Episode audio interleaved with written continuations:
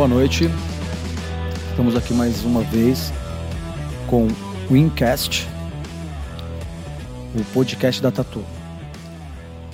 E queria mandar um salve pro Márcio. O Márcio não pôde estar aqui hoje, tá? teve, teve uma viagem aí, teve que viajar. E aí sobrou para mim, né? Mas estamos aí.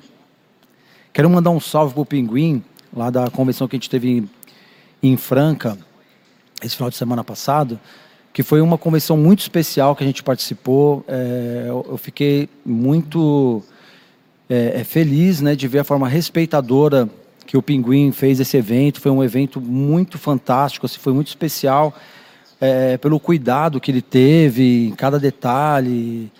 Uh, com todos os convidados, com toda a atenção, todo o tempo. Foi muito foda, Pinguim, obrigado.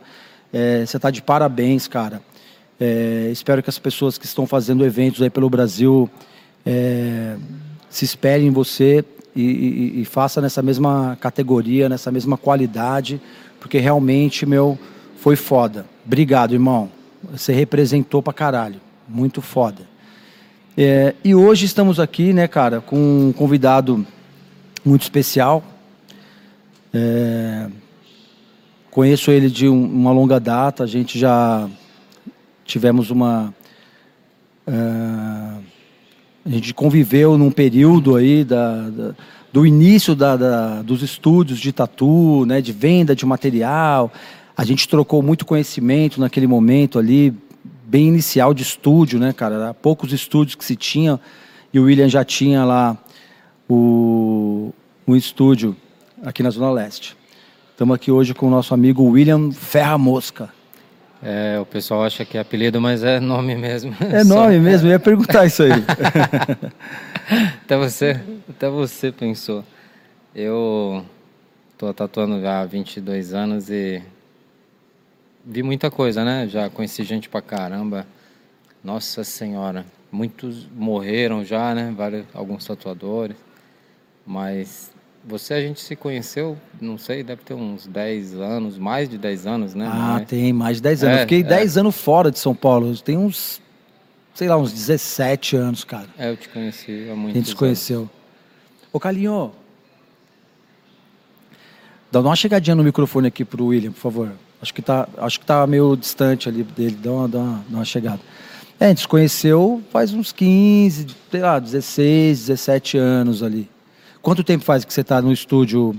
Você está no mesmo estúdio até hoje ou, ou, mudou de lugar?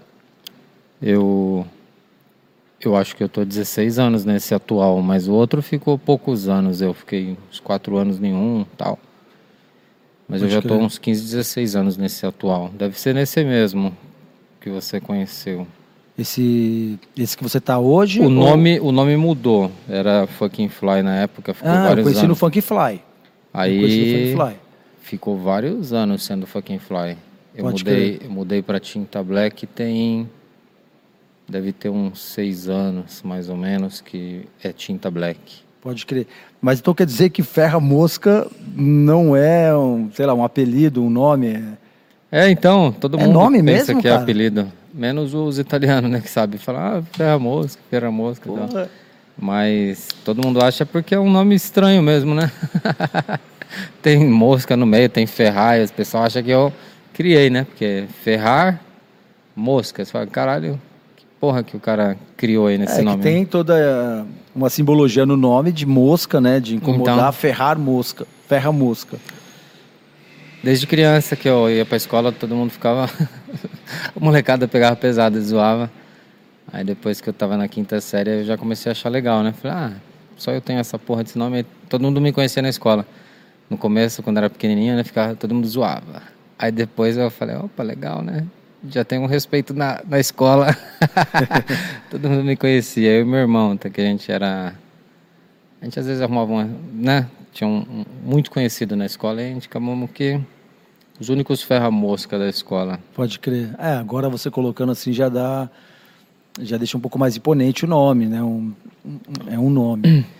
E, e, como que começou a Tatu é, com o William Ferra Mosca? Aonde o, começou? O estúdio mesmo, o Fucking Fly, que eu tinha, foi baseado no nome. Eu, uma vez eu fui numa escola de inglês que tinha lá CCAA, professor, troquei umas ideias com o professor, falei, mano, será que dá para pegar meu sobrenome e transformar em inglês tal, para ficar um para ninguém saber que o estúdio é meu sobrenome? Aí ele tentou, pá, pá, pá, ele falou, olha, não dá para traduzir o nome Ferra Mosca exatamente em inglês, mas uma coisa que fica aproximado é fucking fly, que é tem vários significados, né? Sim. Aí ficou fucking fly, vários significados. Foder voando, voando, fodendo, foda-se voar, foda-se quem voa nesse caralho, tá ligado? Aí. e ficou fucking fly, mas chegou próximo do ferro mosca. Aí por isso que eu gostei do nome tal. Eu falei, ah, ficou até legal o nome. Pá. Pode crer. Ficou como... estranho, né? Ficou meio estranho, porque eu não consegui registrar na, na NPI, nem ninguém aceitava, comum, porque né? é palavrão, porque é um palavrão, né? Ah, tá. fucking tá. fly. Por isso que eu mudei o nome. Porque não dava para registrar o nome, não dava para fazer quase nada, dava problema até às vezes em postagem, às vezes se escrevia fucking, né, Sim. fucking fly e tal. Às vezes era bloqueado e tal. Aí eu mudei pro Tinta Black. Tanto porque eu mudei também pelo fato de que você migrou, você fazia, eu vi que você tatuava colorido, fazia várias coisas antes, né? E eu... depois você partiu mais pro pro, pro, preto e cinza. Isso. Eu fiquei. Na verdade, assim, eu tô 22 anos tatuando. Os últimos 12 anos eu fiquei só no preto e branco. Os primeiros 10 anos eu fazia vários estilos, principalmente oriental. Eu fazia muito oriental. Teve uma época que eu me aprofundei pra caralho no oriental. Cheguei até a ganhar prêmio no oriental, convenção. Mas aí eu comecei a fazer várias reflexões, tá ligado? Interna comigo mesmo. Falei, caralho. Aconteceu uma fita muito louca uma vez, tá ligado? O, eu tava na convenção do Polaco, né, do festival do Polaco lá perto da Paulista, lá, né? A Plínio Barreto, eu acho. Pode crer, eu tava lá. Na última que teve, o... aconteceu uma parada estranha comigo. Foi boa. E foi isso que aconteceu o Christian Arai e o William Yoneyama, que eram dois tatuadores que ainda existem, que são muito bons orientais, os caras fudidos. Eu admirava os caras pra caralho, né? Aí na, no final da convenção eu tava levando os bagulho pro carro lá, eu, meu pai, todo mundo. Aí o Christian e o William estavam no elevador, na, na escada rolante, aí me chamou, William, chega aí, beleza? Aí, opa, da hora. Ele, porra, mano, a gente veio te parabenizar que seus oriental tá foda, hein, mano, tá de parabéns, porra, tá da hora. E aí eu falei, caralho, mano, os caras me elogiaram, o Christian e o William. Eu falei, cacete, eu sou o maior fã dos caras, né, no Oriental. Reconhecimento.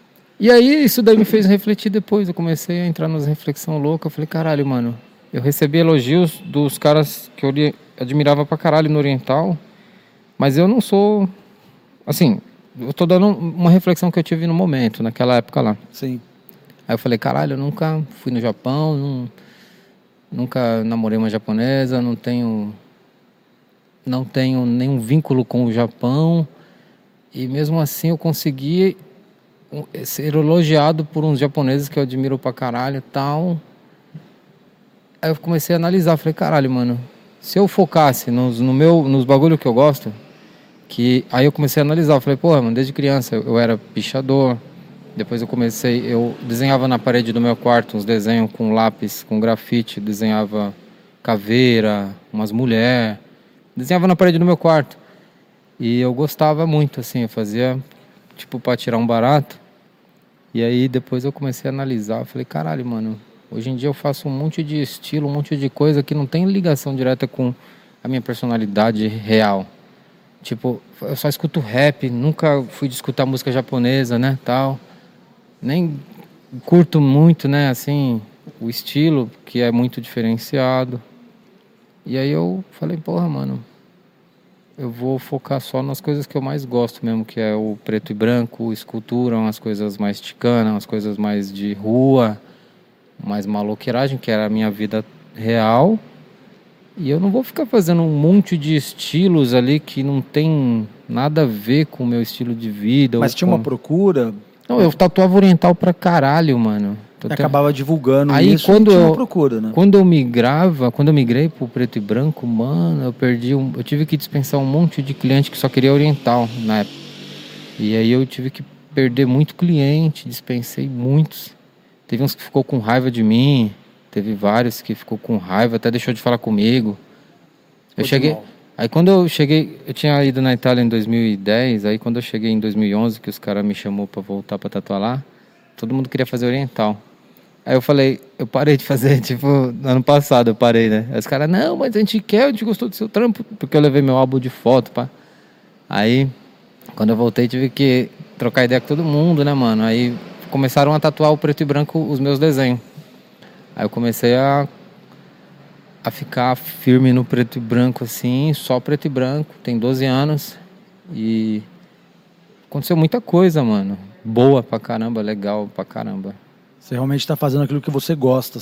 Hoje, você tatua Porque que mudou, você- mudou minha visão. Eu era um, eu era um produtor de, de dinheiro, por exemplo, sei lá, eu ganhava dinheiro, eu ganhava mais dinheiro na época do Oriental, por exemplo, dos coloridos que eu fazia nail school, tudo colorido. Eu, eu fazia muito mais tatuagem naquela época lá. Porque todo mundo queria fazer olho colorido, né? Até hoje muita gente gosta. Eu, eu acho bonito, eu gosto. Eu acho bonita a tatuagem colorida, oriental, tudo. Eu não Claro. acho, eu não tenho nada contra. Foi uma coisa interna minha, uma parada minha da minha vida que eu queria ter uma parada 100% real ali. Então é uma, uma parada louca. Uma brisa. Entendeu? Que nem o rap. Eu sempre gostei de rap. Eu sempre escutei rap. Sempre fui doente por rap. Repeti na escola por causa de escutar a 105 FM em casa. Não ia pra escola pra escutar rap e tudo. E até hoje, mano, eu sou viciado em rap, mano. Eu escrevo. Às vezes eu já gravei uns rap, gravei um CD. Eu sou doente, mano, pelo rap. Tipo assim, eu já tentei largar, você acredita, mano? Vários no meu primeiro casamento, você lembra? Tentei ir pra igreja, tentei parar de escutar rap, comecei a usar, ouvir música clássica, até ópera, comprei CD de música ópera. cara- transição. Tentei, mano, largar Tá, o tá rap. procurando você. Tentei deixar de ser maloqueiro, né? De ser do rap. Não consegui, mano. Fiquei, tentei ir pra igreja, fiz vários bagulho, várias paradas. Bagulho muito louco. Então, quando eu migrei, que eu parei de fazer todos os estilos e foquei no preto e branco, no ticano, no- nos desenhos mais de maloqueiro, de pichação, essas paradas, eu comecei a encarar a tatuagem como fazendo mais parte da minha vida real, da minha existência, da minha não era só uma profissão ali, ah, eu sou tatuador. Eu já me sentia como se fosse Está já... imprimindo sua história mesmo ali. É. Tanto que eu já tatuei até o meu rosto em gente por aí. Caramba. Só que meu rosto em forma de desenho, né? Sim. Eu usei, a pessoa nem sabe que é minha foto porque nunca perguntou. É um desenho que estava lá, eu transformei em desenho Eu vi alguns desenhos seus. Tem um que eu tô com a calibre 12 na mão, tá? só que eu fiz de um jeito ticano, então só vai conhecer se a pessoa perguntar se quem é, porque não, eu não fiz idêntico, né, também, que eu não vou. Então é muito legal, mano, fazer os desenhos que eu gosto, do jeito que eu gosto e tatuar. Não é fácil também, porque eu tenho filhas, né, mano? Tenho três filhas, eu tenho uma vida muito. Assim, eu sou muito família também. Então eu não me dedico tanto quanto me dedicava antigamente, no início, quando eu tinha uma filha só. Hoje eu me dedico muito tempo para minhas filhas, tá ligado? E às vezes eu. É, a gente vai ficando velho, né, cara? A gente E vai aí eu não. vendo a família, né? Eu teve muito tempo aí que eu parei até de postar, ficava lá brincando com as minhas filhas, curtindo. Perdi Sua minha- primeira filha tem quantos anos? Eu tenho 16 anos. Aí eu separei, né? Tenho uns 10 anos da mãe dela. Casei. Perdi minha esposa, ela faleceu com câncer, tem uns 5 anos. Tenho uma filhinha de 7 anos com ela. Então depois que. Ainda mais depois que eu perdi a minha esposa, mano, vixe, eu. Eu comecei a refletir mais difer- diferente, assim. Não, não- Essa minha esposa que faleceu era uma pessoa bem, bem, bem legal, gente fina pra Parceira. caramba. A gente fazia até uns rap junto, a gente fazia até apresentação. Ela tocava um violão, eu fazia um rap, a gente fez umas apresentação tal, Pode tem até no. YouTube lá. E aí eu perdi ela. Tem essa menininha de sete aninhos, é a filha dela, que é mó barato, mano. Mó, vixe, Maria, a menina é muito engraçada, igualzinha, divertida, cheia das piadinhas, tá ligado? Igual a mãe dela, cheia das brincadeirinhas, uma engraçada. Então eu comecei a a não ficar tão doente igual eu era pela tatuagem No- nos primeiros 10 anos, 15 anos eu era muito muito É, vai evoluindo também, né, cara? E você vai se identificando e você vai tendo aquela sua, sua ligação que você está fazendo, né? E hoje você está mais realizado com o que você faz, que é aquilo que você gostaria de fato de fazer, né?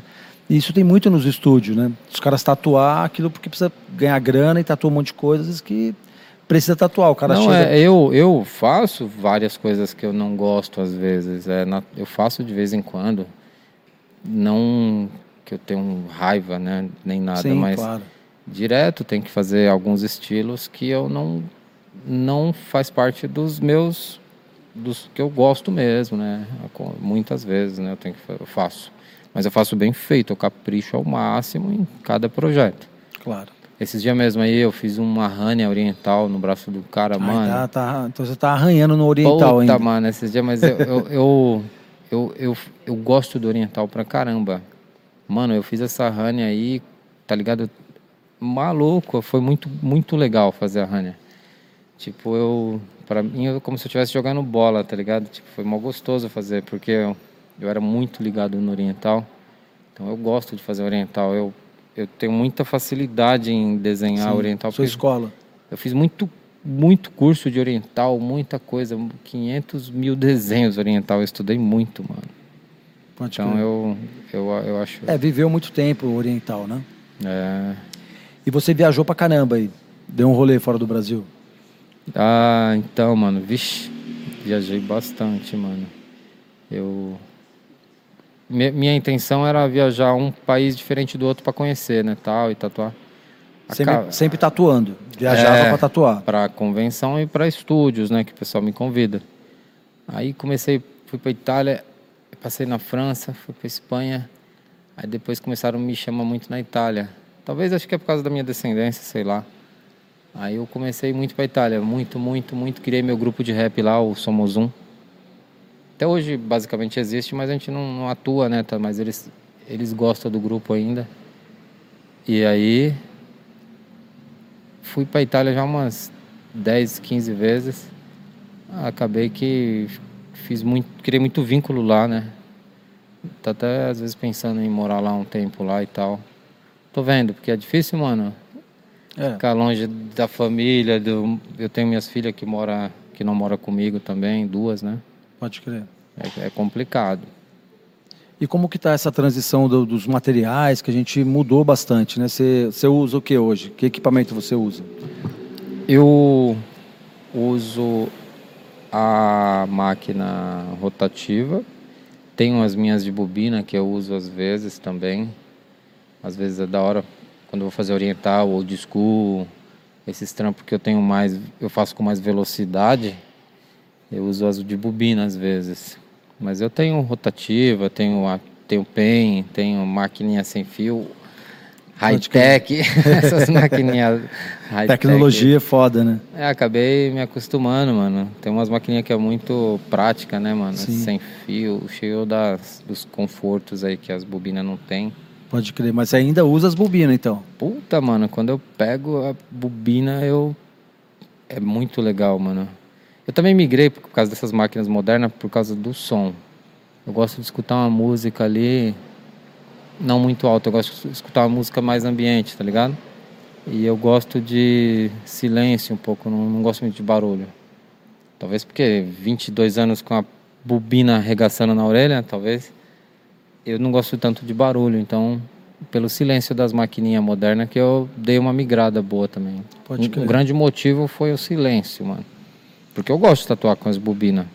Só o barulho que me incomoda, porque você põe uma música ali pra ouvir, baixinha. Mas na praticidade ali, ainda você percebe que a, a pente facilita para algumas coisas, que a de bobina ficou um pouco para trás ou não?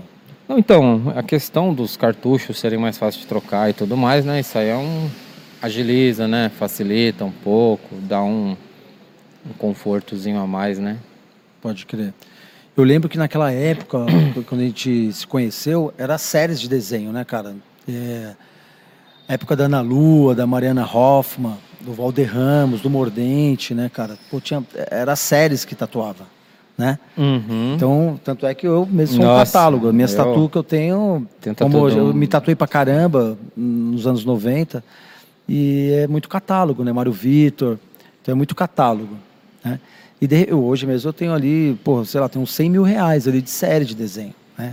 Se você pegar ali e for olhar cada 12 folhas, o que foi pago, pô, dá uma grana. Só que virou É, museu. Ah, você ainda tem aí? Tenho, tenho aqui, fica aqui no Eu- estúdio. todas as Eu séries. doei minhas pastas, eu tinha pasta pra caralho, mano. Só que livro pra caramba também. Eu doei os quadros, eu tinha muito quadro de série também, de, A, de A4, A3, dessas folhas 3 aí. Eu doei um monte, mano. Aí eu me arrependi depois. doei pra meio mundo. Algumas eu vendi bem baratinho, outras eu doei pra uns conhecidos, mano. Aí depois eu me arrependi. Eu falei, caralho, mano. Eu Devia comprei- ter guardado A gente porra. comprou uma série recentemente, cara. A gente comprou uma série de desenho recentemente. A gente pagou cinco pau numa série. Do Mordente. Original, né? Foi uma série que ele fez pra, pra nós, né? Qual pra, que é pra o mim. de- Qual a época? Qual ano? Foi em fez? 2010. A última série que o Mordente fez. É, inclusive, ele tinha qual- parado de desenhar até fazer série. É um, é um que tem umas sereias, umas paradas assim? É, que tem uma sereia, tem um avatar, tem Jesus, tem a Nossa Senhora. Sei, tem um desenho no meio e tem uns esquetezinhos em volta. Eu sei qual que é. Essa série ele fez pra mim, que eu fiquei insistindo pra ele fazer uma série, né? Aí eu comprei na época. É, ele me entregou mil cópias. A gente pagou uma grana, né? Acho que foi 50 pau.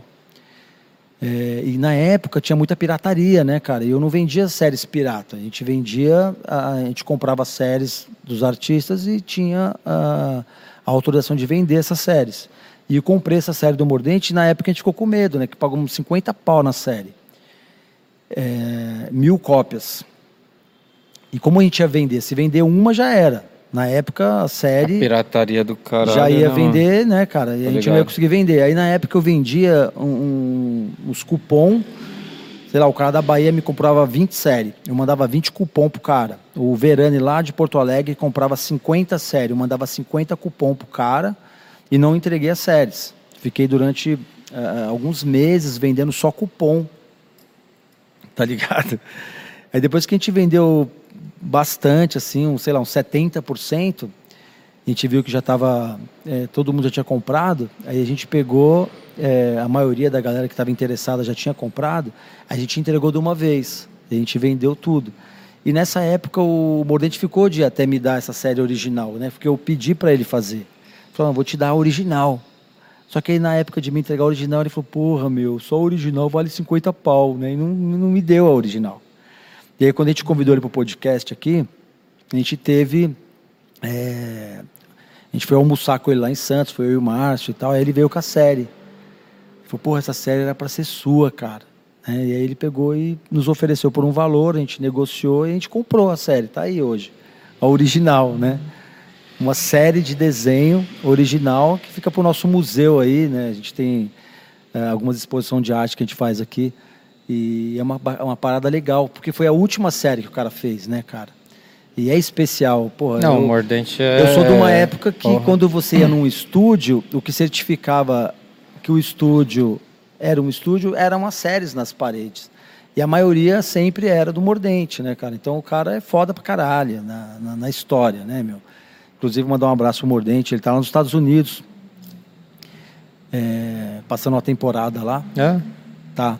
É, E é um puta brother, a gente tem. A gente sempre teve uma amizade, né? De, de frequentar, né? Frequentava a nossa casa, a gente frequentava a casa dele, a gente tem uma amizade bacana. E as coisas vão mudando, né, cara? Então hoje a gente está na parada que é desenhar, né? Agora é desenhar. Mudou pra caralho. E aí você partiu para essa parada mais ticana, uma parada mais de rua, né? Você eu vi que você tem um lance mesmo com o rap, eu vi que você tem várias fotos com o Dexter, né? É, até a- as fotos que você tem com o Dexter, foram várias situações diferentes que você encontrou com ele ou é, foram momentos é, próximos assim? É, não, então a gente se trombou ele mora aqui perto, evento. tá ligado, né? Ele mora Ele aqui perto. tava morando em Guarulhos, não era? Não, ele mora. eu Não sei se ele ainda está morando aqui, mas direto a gente encontrava com ele aqui num, num, num barzinho que tem aqui próximo. Ele almoçava sempre aqui. Não sei se ele está aqui ainda. É, Ele estava morando aqui na praça. eu acho que ele tava morando em Guarulhos, mas não tenho certeza se ele tá lá ainda. Pode crer. Mas foi em evento, né, mano? Eu trombei ele na rua também. Mas eu curto rap a vida inteira, mano. Eu sou doente por rap. Eu até penso em fazer mais alguns sons aí, tá ligado? Uns sons novos. Eu tô escrevendo algumas coisas. Tem uns anos, nunca parei na real, né? A gente já gravou um clipe aqui de rap, de, de trap, né, mano? E agora tem um projeto, até mandar um abraço pro João, que é um brother aí que tem uma produtora. E, e ele tá com um projeto bem, bem legal, que é um pessoal que está compondo uma música para um estúdio ou para um tatuador, né? E os caras fazem um clipe. E aí tem uns caras bem bacana, inclusive a gente está com o som, já está pronto a música. E a gente vai gravar o clipe. Né? Talvez a gente grave alguma coisa aqui, alguma coisa na rua e tal. Mas é dentro dessa ideia aí do rap. Também sou fã pra caralho do rap.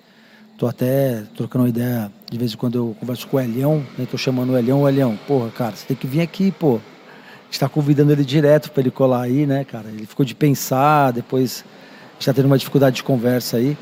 Mas, inclusive, nesse rap eu até sugeri uma participação dele, né? E a gente está até tentando ainda contatar eles lá. Já, já mandei algumas informações para os caras lá para ver se eles, de repente, faz um complemento nessa música. Que eu achei a cara do Elião, assim, a, é, a pegada, a levada, a letra, né? Bem característica do cara.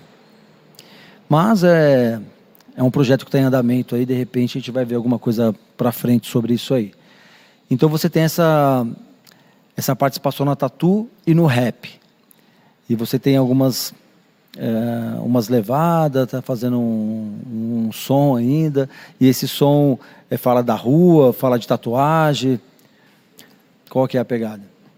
Ah, o rap ele vai fluindo naturalmente. Do nada você está escrevendo sobre um assunto, daqui a pouco você já está em outro. Eu gosto de falar muito de evolução, de, de de aprendizado, de valorizar as coisas, de cuidar da família, proteger. Mas às vezes, do nada, você começa a fazer um rap falando de outras paradas, né? De zoeira, de tirar um barato também, né? Que claro. Tudo faz parte, né, mano? A vida. O rap, o, o certo, né? Que nem tem muito cara fazendo rap por aí, muita música. Que os caras hoje em dia cantam qualquer coisa sem nenhum sentido. Ou pá Antigamente eu tinha raiva, né? Eu falava, caralho, mas esses caras não cantam a realidade, devia cantar só o que a vida dele e tal. Eu, era, eu tinha um bloqueio, né, mano? Eu era muito. Eu gostava do rap realista mesmo, que fala da verdade, que pá da sua vida, sua vivência, o que você passou e tal. Eu tinha esse preconceito, eu falava, cara, não, rap pra mim tem que ser assim, a realidade, o bagulho é isso, não tem que ficar inventando porra nenhuma. Mas hoje em dia eu já vejo, eu sou muito mais flexível a falar, mano, o rap é uma diversão, é um entretenimento. É igual um filme de Hollywood, tipo. É um momento, né? É, mano, tipo, por exemplo, o cara assiste um filme lá, gangster, pá. Eu gosto de filme gangster, Poderoso Chefão, um monte. Eu posso escrever um rap falando desse mundo gangster também. Tipo, eu não preciso falar só da minha vida. Talvez o rap ele foi criado para falar mais da realidade, para expor algumas coisas políticas e tal, para brigar contra o sistema, né, e tal. Mas a mensagem engloba todo mundo, mano. O rap ele pode ter pode ter pessoas pobre, rica, média, não precisa ser só pobre agora fazendo isso, porque as pessoas hoje em dia, elas estão com informação muito, com muito fácil acesso à informação para tudo. A pessoa hoje em dia tem 500 mil coisas a mais que não tínhamos antes. É um pensamento acelerado, né, cara? As então, crianças já nascem mexendo no celular. Então não dá para comparar, né? Falar, não, a gente tem que manter a tradição do rap, falar só da, do sofrimento, da quebrada, da periferia, do nosso tal. Eu sofri, eu fui pobre e tal, nasci, vivi numa quebrada, chão de barro, passei por vários problemas financeiros na minha infância e mas eu não preciso ficar falando disso a vida inteira. Eu acho que o rap ele deveria, em vez de ficar só falando de sofrimento, sofrimento, tem que fazer essas pessoas da quebrada aprenderem a sair das, das más condições. Não ficar esperando só o governo. Beleza, a gente tem que fazer o, o rap ali político, né? Requerendo né, os nossos direitos e tudo mais. Mas também tem que fazer uns rap mais pra frente. Falar, mano, rapaziada, vamos estudar, vamos aprender, vamos acordar cedo, vamos, A ideia. vamos crescer, vamos evoluir. Esquece aí que se, se você tá passando necessidade, mano, vamos, levanta a cabeça e vamos pra cima, não, não, não desanima não, tal. Entendeu? Sim. Eu gosto de fazer uns rap assim, dando um estímulo, né, mano? Uma motivação, pá, essas paradas. Eu acho que falta muito esse rap aí. Tipo, a maioria dos caras não tão errado, né, falando do, dos bagulho ruim que estão fazendo os políticos e tal. Mas também tem que falar de umas coisas boas, né, mano? Tipo, pra animar um pouco, fazer, Diversão, né? fazer a pessoa ir em busca de algo, Positiva. algo da hora, né? Algo legal. Trazer uma ideia pra frente, né, cara? A gente É. vive pra frente, né? Sim. E dentro dessa característica da tatu, saindo um pouco do rap, voltando pra tatu de novo. Hoje lá na. Você tatua com quem lá? É só você no seu estúdio ou tem mais alguns brothers trabalhando com você lá? Eu tenho os freelances que estão indo lá tatuar. Depois da pandemia, eu, eu antigamente eu sempre tive vários tatuadores fixos. Depois da pandemia, a maioria dos tatuadores gostam de ir por estúdio tatuar com horário marcado, tal. Não gosta muito de ficar. Tipo assim, né, mano? As pessoas aprenderam a ficar em casa mais, tal, por causa da pandemia. E tem um lance do projeto também, né? Você desenvolver um projeto pro cara. E eu gosto. E na pandemia, mano, eu fiquei muito, muitos dias, muito tempo, né? Eu fiquei tatuando sozinho lá. Eu marcava as pessoas de porta fechada, ia lá, atendia, tatuava. Você trampou na pandemia? Tatuei bastante, fiz várias pinturas, pintei vários quadros. Eu fiquei, mano, eu me senti bem pra caralho, assim, na pandemia. Eu fiquei mó inspiradaço, assim. Eu fiquei desenhando, pintando, fazendo desenho, pintando quadro, tatuando. E sozinho, né, lá no estúdio. E eu gostei de, dessa sensação de estar sozinho, assim, é mó legal você tá no lugar só você ali fazendo sua arte sem ninguém, Pode crer. sem ninguém. Mas eu gosto de pessoas Eu vi que também. você gosta de contar história, né? Você tá tatuando lá, você às vezes fica contando umas histórias lá, né? A gente Você fica contando os contos. É legal você tá só você e o, um cliente que gosta das mesmas coisas, às vezes gosta de um rap, gosta de eu gosto, mano, de às vezes conversar com pessoas que querem falar de coisas interessantes, né, mano? Ou coisas que possam agregar valores também, acho da hora. É, o cara que fez o rap pra gente aí, meu, eu achei muito louco porque ele trouxe uma ideia. é, ele fala da tatuagem da época das pirâmides, então ele traz uma ideia muito antiga, que tem muito a ver até com, com o nosso pensamento, né, cara? Que é essa ideia da filosofia, né, da, da história, da, tudo que já aconteceu na tatuagem. A gente tem, é, a gente vive uma transição muito foda, né, William? Porque a gente passou numa transição espetacular, né? Da, porra, não existia estúdio, né? De repente nasceu os estúdios, é, máquina de bobina, de repente vem a, a máquina rotativa, a PEN, e a PEN agora ela está mudando em, em várias configurações, né? A gente está com os projetos de máquinas mesmo agora aqui, é, que inclusive a uma máquina rotativa com bateria. Você viu uma máquina rotativa com bateria? É, eu tenho uma lá que é a, a PEN com bateria, mas não. Eu, eu tive a bateria separada da, das rotativas clássicas, tá ligado? Eu já tive de todas assim, mas eu tô gostando da, de uma PEN agora, com, com bateria acoplada, assim, da hora. Qual máquina que você está usando? É Tesla. Ah, Tesla. É uma Tesla que eu peguei Pode na crer. Itália agora. Eu peguei tem uns, uns dois, três meses agora quando eu fui pra Itália. E eu tava com outra Bishop, mas é a, a rotativa clássica, né? E o que você acha desse lance da regulamentação? Da, da máquina ou da profissão? Não, da, na regulamentação, porque assim, a gente. é, eu vivi isso aí, né? A regulamentação. O lance do sindicato, dos tatuadores, né? o profissionalizar, é, a biossegurança. É, de fato, a, a gente realmente construir é, a profissão. E aí veio a indústria. A Anvisa entrou e, e ficou aquele impasse da questão de regulamentar a profissão, o lance de ter médico no estúdio, né? Ou aí não deu muito certo essa ideia, ter que fazer um, é, médico, fazer uma avaliação clínica para você tatuar. A gente, a gente passou isso aí, né? E de repente os caras deixou de lado a, a, o lance do profissional tatuador, mas regulamentou o equipamento, o material, né? Isso aí foi regulamentado. E a gente está vivendo isso hoje. Mas o profissional, por exemplo, a gente fabrica uma tinta, igual a gente tem a fábrica de tinta aqui. Você fabrica um tubo de tinta, ele é estéreo, né?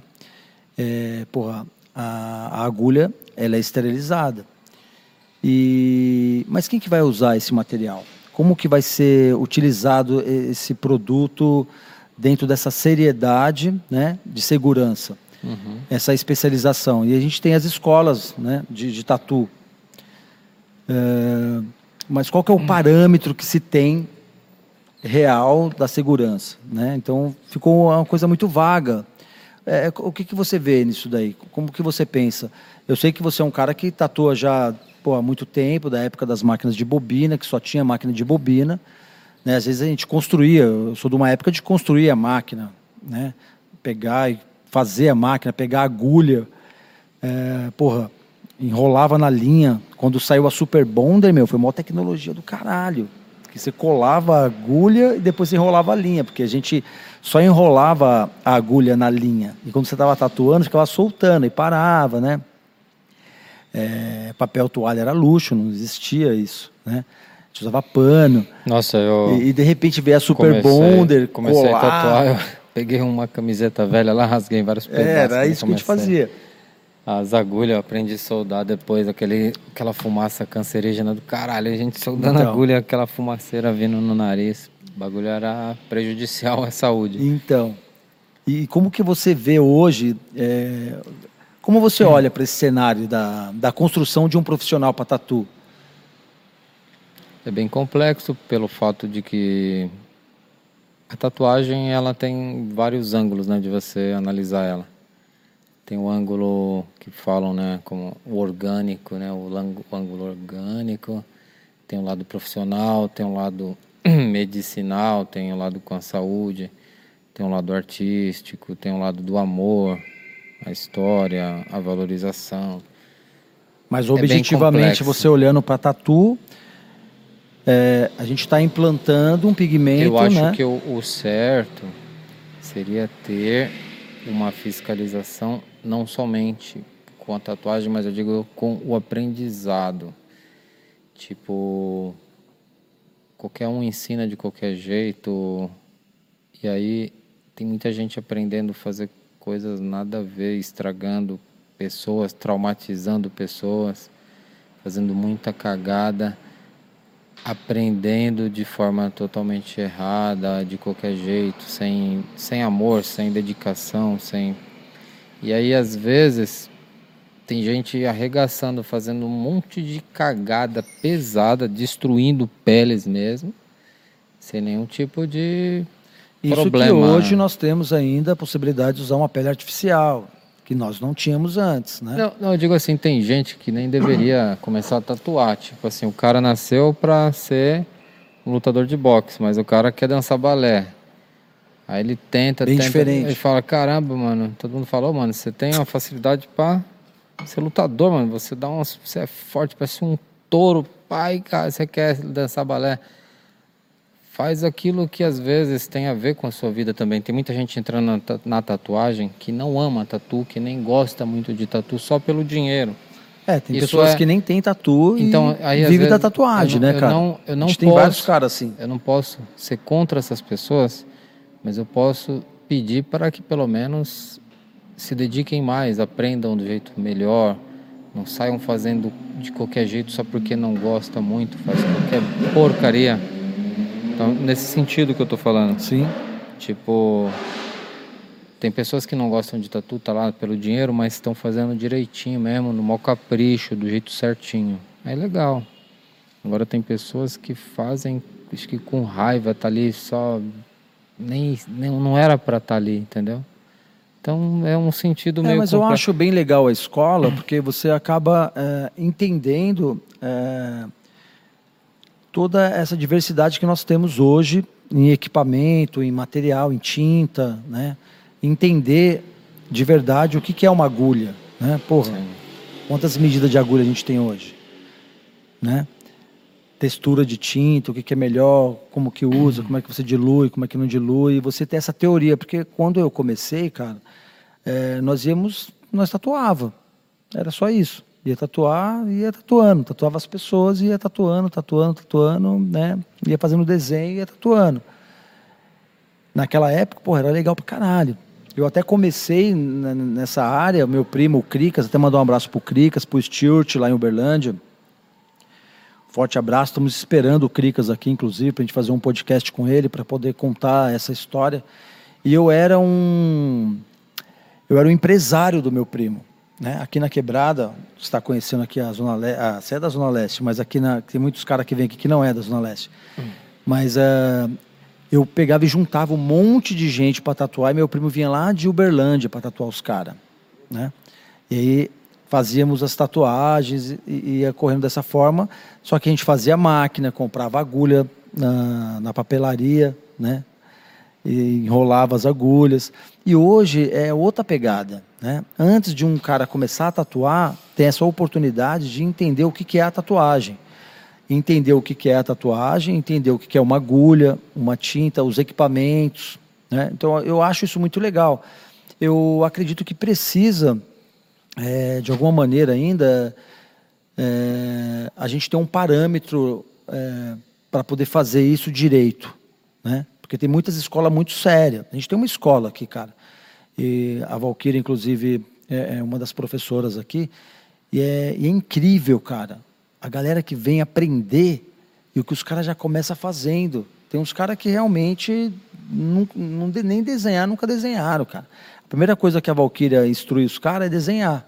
Às vezes os caras chegam pensando que vai já começar a tatuar, pegar a máquina, né, a tinta. Não, ela põe os caras nessa mesa aqui, inclusive, para desenhar, para entender, fazer bolinha, A, E, I, O, U, tá ligado? Eu acho muito louco essa construção. Um outro dia mesmo a gente estava aqui e tinha uma galera estudando nessa mesa. Aí tinha alguns alunos da Valquíria tatuando aqui no começo, né, nas primeiras macas. E, e foi seguindo, é, tatuador tatuando, aqui o Natan, inclusive, que já que saiu da escola, que tatuando profissionalmente e na frente o Cado, e, entre outros artistas, que já é profissional de muito tempo.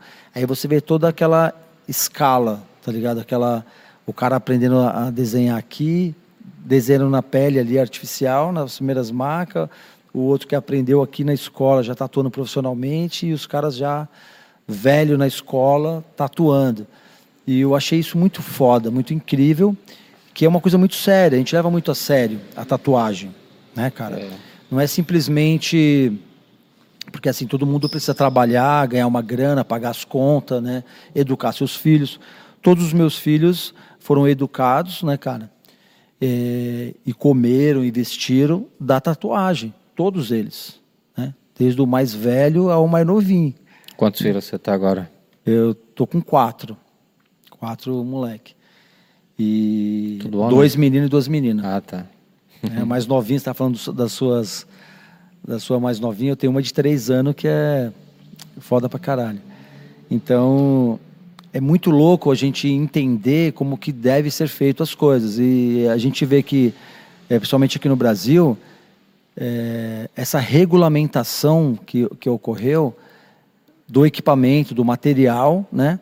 E o profissional ainda não está sendo é, assistido de maneira é, é, essa é a minha dúvida em relação a você. Como que você vê essa parada, tá ligado? Como que você. Eu sei que você tem toda uma experiência, porra, de, de uma outra forma. Mas e hoje, mano? Hoje, como que agora. Eu sei que a gente também sofre isso aqui, de caras que começam a tatuar e começam a fazer tatu de 40 contos, 50 contos. Você vê que não paga nem o material, tá ligado? E a gente fica arrumando esses trabalhos. Então os caras pegam o equipamento e já começam a tatuar. E não tem nenhuma teoria. Sim, em um outro sim. momento era diferente, eram poucos tatuadores que se prestava a isso, né? Que queria de fato entrar na profissão e os caras levavam a sério com, a, com aquele material precário e com aquela teoria precária que se tinha. Só que hoje a gente tem muita informação, né, cara? Hoje a gente tem muito material. E ainda assim a gente está sofrendo com essas pessoas que estão aprendendo de qualquer jeito. Sim, sim. É porque o imediatismo, né? A gente está na era do imediatismo, tá todo mundo querendo fazer tudo muito rápido, de qualquer jeito, saindo atropelando tudo, a ansiedade, a pressa, porque a gente está recebendo muita informação em pouco tempo. A pessoa liga, né? ela liga o celular, pai, já chega aquela montanha de coisas, né, mano? Todo dia informação arregaçando fique rico, ganhe dinheiro, pá, não sei o que lá, seja um tatuador. Você quer ter ganhe, um carro igual esse? Você quer ganhar isso, quer ganhar aquilo, pá, você... Até a música, né, agora só fala de dinheiro, a tatuagem, a maioria dos caras só fala em dinheiro. Então, tá contaminando todo mundo, o imediatismo, a pressa para ganhar dinheiro. Então, isso aí tá estragando não só a tatuagem, mas como várias áreas. É, então, como tudo, né? Eu acho que a gente tinha que dar uma desacelerada, as pessoas aprenderem os verdadeiros valores, voltar a estudar um pouco essa questão do, do ser humano, da, do sentimento, da vida, das coisas verdadeiras, das coisas real. Parar de querer sair ganhando dinheiro. Mano, eu conheço gente que com, tipo, é, consome todo aquele dinheiro que ganha e só quer ganhar mais dinheiro e nunca tem nada, mano. Compra um monte de coisa que não precisa, faz um monte de paradas assim só pelo dinheiro e nunca faz nada real, autêntico, coisas superficiais, tá ligado? Sim, não vou ficar mencionando é. agora porque senão pode ofender alguém, mas as pessoas tinham que voltar um pouquinho, mano, a, a em vários sentidos, não só na tatuagem, eu digo na música, no rap, todo mundo tem música aí que dá até nojo, né, mano? Você fala, caralho, ou às vezes eu paro o carro no farol, tem um cara com as músicas ali falando de coisa que é atentado ao pudor, falando de sexo explícito, e minha filha ali do lado no banco. É. Tem coisas que eu não acho legal. E tá todo mundo loucão, mano. Agora ninguém tá ligando pra porra nenhuma. Isso aí tá errado. Eu acho que devia ter mais respeito, as pessoas voltarem a falar de respeito. De Acho que, que é... falta união? A gente se unir mais? O, o, Brasil é tipo assim, ele é manipulado pela por várias coisas pesadas, né, mano? Ele é manipulado por apologia sexual. A televisão, né, mano, ela estimula muito a sexualidade, a putaria, a mentira, a pilantragem. Novelas, a pessoa fica ensinando como pilantrear os seus amigos, como trair seu, seu cônjuge, seu esposo, sua esposa, como fazer pilantragens e ser divertido, tipo isso. A televisão é um dos piores venenos, né? Começa a ensinar um monte de porcaria que não presta. E aí todo mundo vê que a televisão faz isso. E aí, vale, vamos arregaçar. Então, aí as pessoas elas estão hoje em dia, eu acho que sem querer respeitar porra nenhuma. Vamos supor que você vai falar da tatuagem oriental, mano, oriental ele tem algumas regras assim, ele tem algumas tradições. Que porra de regra, tradição, caralho, a gente quer que se foda tudo. Então as pessoas estão muito assim, não estão querendo nem saber é, mais de história, de respeito, aqui. de nada. Estão atropelando tudo e virando uma zona, sendo que tem países por aí que não é assim, mano. Na Itália, o pessoal tem muito mais respeito. No México, que eu achei que era mais doido que aqui, tem maior respeito, mano, no México, em várias coisas, os caras mantêm várias tradições de respeito com a família, com isso e aquilo. E o Brasil, ele tá se afundando num mar de loucura, de, do, de doideira, de coisas muito descontroladas. E isso aí é meio estranho, né, mano? Você vê o política como que tá agora? Tipo uma coisa, um circo, né, mano? A nossa política dá até vergonha, é mano. É um reflexo, né, cara? É um reflexo também, entendeu? As pessoas olham e falam, caralho, um, um, um, um político é crime, foi incriminado mesmo, foi condenado ao um crime. O cara não podia nem estar tá fora da cadeia. O outro também é mais louco que o outro e tá todo mundo... parece uma... É, mano, uma... Porra, parece uma... uma parece que estão o nosso Senado, nossos políticos, tá parecendo uma quebrada, uma favela. Tipo, fala, caralho, mano, se até os políticos estão tudo doido falando um monte de bosta, a população se espelha e fala, ah, já que os políticos só faz merda e só fala bosta, opa, vamos arregaçar que se foda tudo. É. Então a parada tá complicada, né, mano? A parada tá bem complicada. Tá Inclusive o, o Maurício Bastos lá do, de Brasília estava até fazendo uma pergunta aqui, mas é o que a gente está conversando. É, ele está pedindo, para te perguntar aqui sobre os cursos que está ensinando a ganhar dinheiro. não está ensinando a fazer tatuagem, né? O Maurício, o Maurício Bastos de Brasília pergunta é, sobre esses cursos que ensina a ganhar grana. Não ensina, porque assim, é, é, muito dos cursos que são vendidos não está ensinando você a tatuar, né? A, a primeira é, ideia para poder vender o curso é ganhar dinheiro, não fala de tatuagem. Sim. Fala de ganhar grana fazendo tatuagem. Porque tudo vai depender do ângulo que você enxerga isso daí. O consumismo, o imediatismo, a ganância, a ambição. Isso parte de cada pessoa. Cada pessoa aprendeu de um jeito. Então tem gente que acha que para ser feliz ela tem que estar tá com muito dinheiro e muitos bens. E tem pessoas que nem eu, eu cresci num bairro que minha mãe só falava para mim, para mim estudar e arrumar um emprego, tal. Então eu quando eu comecei a ganhar um pouquinho de dinheiro com a tatuagem que eu não ganhava sendo office boy, eu ganhava até os 16 anos, eu ganhava até os 16, 17 anos eu ganhava 120 reais, aí passou para 140 e poucos reais. eu ganhava 145 reais por mês, tal, de office boy. Pode crer. Aí quando eu entrei na tatuagem, comecei a ganhar um pouco mais, eu comecei a ficar deslumbrado. Comecei a ganhar mais dinheiro do que eu ganhava e fazendo algo legal. Aí eu comecei a ficar deslumbrado, comecei a fumar mais maconha, beber mais cachaça, catar mais mulher. Eu comecei, então assim, o dinheiro, o, o, a, o, o lado financeiro é perigoso também. As pessoas, as pessoas que entram na tatuagem ali querendo ganhar dinheiro, querendo ganhar dinheiro, tal naquela sede, elas vão curtir mais a vida. Quanto mais dinheiro você ganha, se você não tiver uma mente preparada para a vida, pelos verdadeiros as, as verdadeiras coisas boas da vida, as pessoas fazem muita merda, mano. Eu vi nego ter overdose, teve porque tava ganhando muita grana ali, deslumbrado e, e a pessoa só pensando em dinheiro, em marketing, publicidade, grana e acabar se perdendo, né? Então é muito complexo, não, não tem um não tem um mistura-se muitas ideias, né, cara? É, cada um foi cresceu com um tipo de ensinamentos diferente, né? Tem gente que nem liga para dinheiro. Minha minha falecida esposa, ela só falava assim, William, para de trabalhar tanto, você trabalha demais. Vamos morar no interiorzinho, ter nossa horta no fundo de casa e tá bom, tal. Você tatua só de vez em quando. Então ela tinha uma visão é totalmente mais humilde mesmo, porque ela foi crescida na quebrada. Viver. E tem gente que já fala: Meu amor, vamos construir um, um império da tatuagem, uma universidade. é muito louco. E não dá para você falar: Não, aquela pessoa tá errada e essa tá certa. Não tem hoje em dia, tipo assim, tá muito complexo. Eu só falo para tomarem cuidado com é, é, ganância. Ganância não é bom. Ter é, ambição, mas tá no ser mundo, humano, né? Ter, ter ambição é bom ser, ser ambicioso, querer uma casa boa, um, ter coisas boas é bom. Mas tem gente que é ganancioso demais e fica ali numa ganância atrás do dinheiro como se estivesse numa corrida.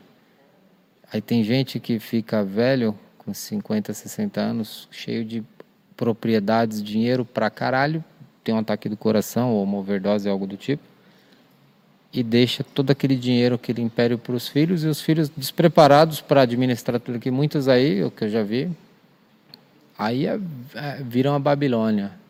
Herda aquele monte de dinheiro que ele não não tem não tem aquele respeito pelo dinheiro. Não trabalhou, não, não tem trabalhou. uma estrutura, não tem um alicerce. Ele né? sai destruindo a própria vida ou não, não, não sabe os verdadeiros valores. Tá meio complicado, mano. Mas não existe um nunca uma coisa que eu digo assim, a gente nunca pode falar não, isso é o certo, isso é o errado. Vai depender do ângulo que você enxerga aquilo, como que aconteceu, por quê. Então você tem que aquela palavra, né? Você precisa ser se colocar no lugar da pessoa, né, mano? Para ver por que que aconteceu, como que é a vida dela, como ela aprendeu, né? Sim. Bem complexo. Ó, a Tamires tá te perguntando aqui. É, uma pessoa que não sabe desenhar, mas quer tatuar.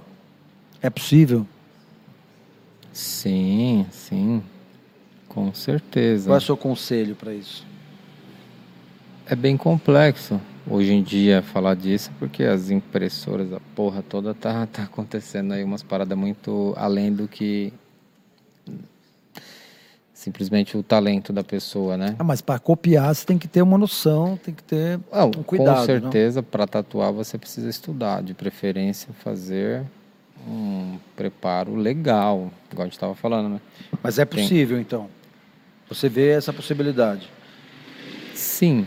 O, o lado ruim é aquela pessoa que não gosta de desenho ou de tatuagem entrar só pela grana, igual o rapaz estava falando aí, né? Ganhe dinheiro, com tatu ganhe dinheiro, falando só do dinheiro.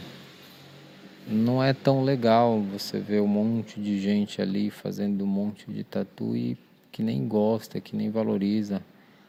Teve estúdios que eu fui, eu não sei se foi nos Estados Unidos ou na Holanda, que tinha tatuadores lá, mano, que não sabia da história da tatu nada, nem o que era old school, nada da história da tatuagem. Aí eu fui trocar ideia, ele falou: "Ah, quero saber de porra de história, eu quero saber de ganhar dinheiro". Aí é muito falei, comum isso aí. Aí né? eu falei. Tem um monte de gente que não sabe o que é um mordente, que é Maurício Teodoro. Aí Nunca viu falar. Fiquei, fiquei meio triste assim, né, mano? Mas respeitei, né? Falei, ah, beleza, né? Tal. Cada um tem sua história. Não dá mais, hoje em dia não dá para você querer mostrar o que é o certo e o que é o errado. Tá, muita coisa tá errada aí. É, porque o certo e, tá... e errado é muito complexo, né, cara? Igual é... comer ovo. Antes não podia porque fazia mal. Depois não, tem que comer ovo que é, pode comer bastante ovo que não faz mal. Então é muito complexo. O certo e o errado. É, nunca tem o, o lado certo e o lado errado. Sempre você vai ter um, um ponto para poder justificar alguns erros. E acaba que fica meio que na balança, né? Dá aquele equilíbrio e. Pode coisas... crer. Vamos fazer um sorteio aí, Kevin? Vamos sortear um boné amarelinho.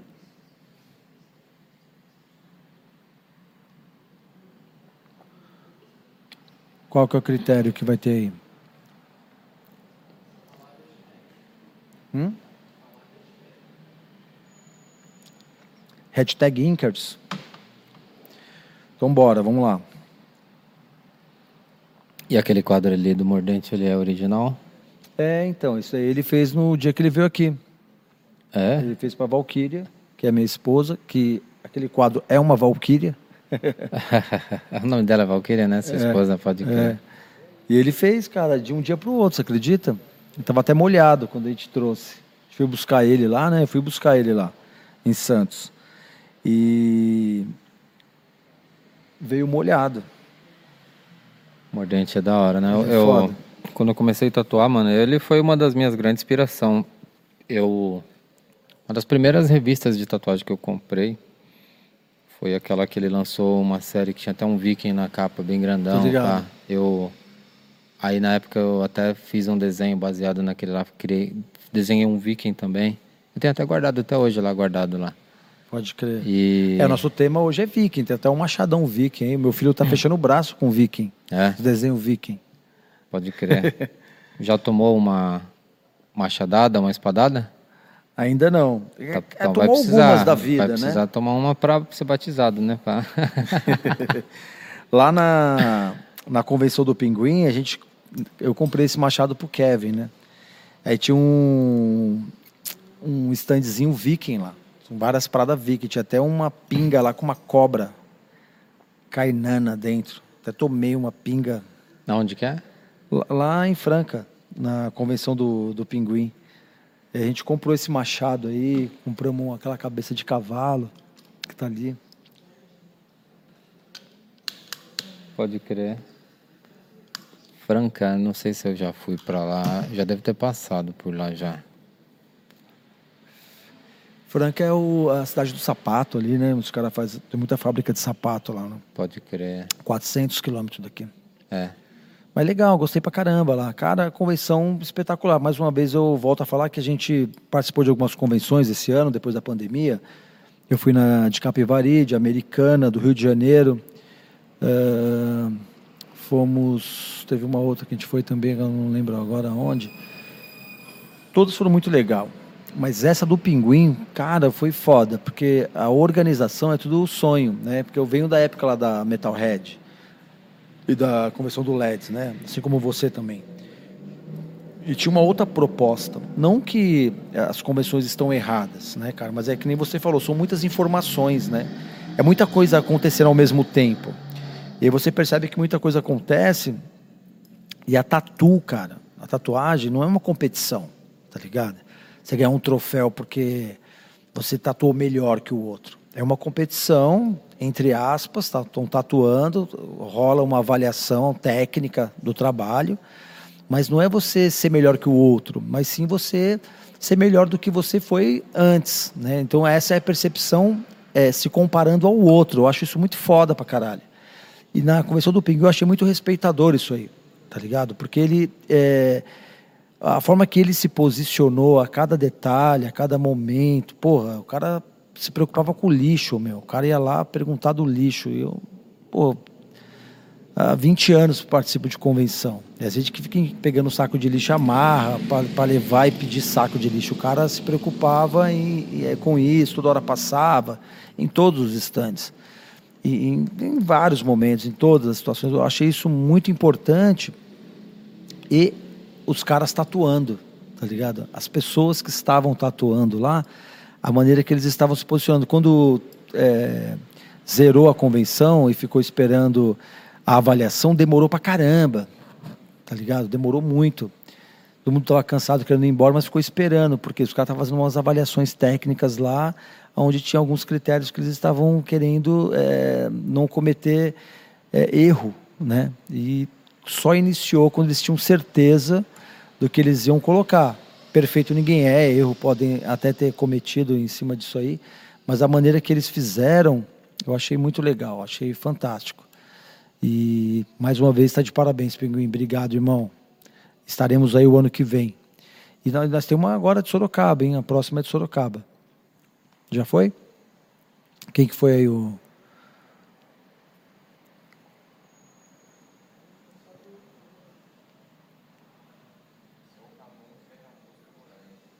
Ramon Ferramosca. É, esse nome é muito comum, né, Ferramosca? É, eu já ouvi falar nesse rapaz aí. Ramon. Já ouvi falar nesse jovem aí. Que bom que a nossa família está assistindo a gente. Quem que é o Ramon? Ele é meu sobrinho. Caraca, velho, Ferra Mosca, então é um sobrenome mesmo. É. Caralho. Agora você acreditou, né? Agora você botou Não, fé. eu já tinha acreditado quando você falou, mas aqui é, é realmente, falei, eu não conhecia. Agora né? temos provas concretas aí, testemunhas. Da hora. Bom, aí você mesmo pode levar para ele aí o, o boné. Ah, o bo... Ele ganhou o boné? Ah, da hora. Uma barreta. Que cor que ele ganhou? O amarelinho aí. Como ele é meu sobrinho, vai poder escolher, hein, jovem? Senão o bagulho vai ficar louco aqui. Pode mandar aí. Tem Agora outras ele cores. vai- Você não gostou caso- do amarelo? mas não é pra- Quer uma não, outra cor? agora vai- Pode falar. Tem um branco. ele, que time ele torce? Você sabe qual time ele torce ou não? Atualmente ele torce pro Brasil, mas só se ganhar. Então é o amarelo. não, mas eu, eu não sei qual que ele vai querer, mas provavelmente acho que ele vai querer esse vinho aqui, hein, que tá muito louco, hein? Pelo que eu conheço o gosto do rapaz, acho que ele vai querer esse aqui. Mas todos são muito loucos, mano. Eu curto. Eu gosto pra caramba desses. Você vai levar um também, pô. Depois eu te, te trazer um, outras cores para você escolher. Da A hora. gente tem o abarreta e o curvo. Ficou legal, mano. Eu vi lá o- os modelos, ficou bem legal, diferentão. Curti bastante. A Tamires está falando aqui. Qual conselho você daria para quem vai começar agora? Dentro daquilo que a gente estava conversando, né? Quem vai começar agora, eu recomendo jantar, porque esse horário já é mais ou menos umas É, eu 10 acho que ela quis dizer agora, não agora, agora, mas tá bom. dormir, se preparar para outro dia. Mas hoje em dia, né, mano, você precisa buscar um conhecimento, igual a gente tá falando, né? Não começar de qualquer jeito e tal. Mas ter um amor, né, mano, pela parada de preferência, né? Estudar um pouco a história. Tipo, eu achei. Não existe o certo ou errado, né, mano? Que nem eu vou te falar, só vou contar uma historinha.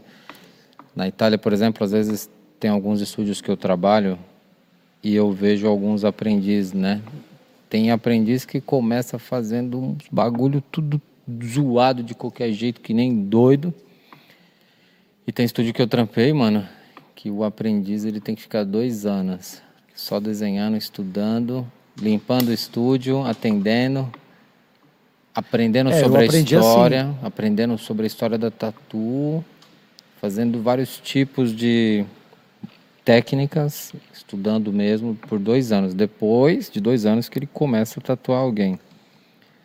Que nem eu falei, né? Não existe o certo e errado, mas eu achei mó da hora. falei, caralho, mano, pessoal bem criterioso, né? Achei bem legal.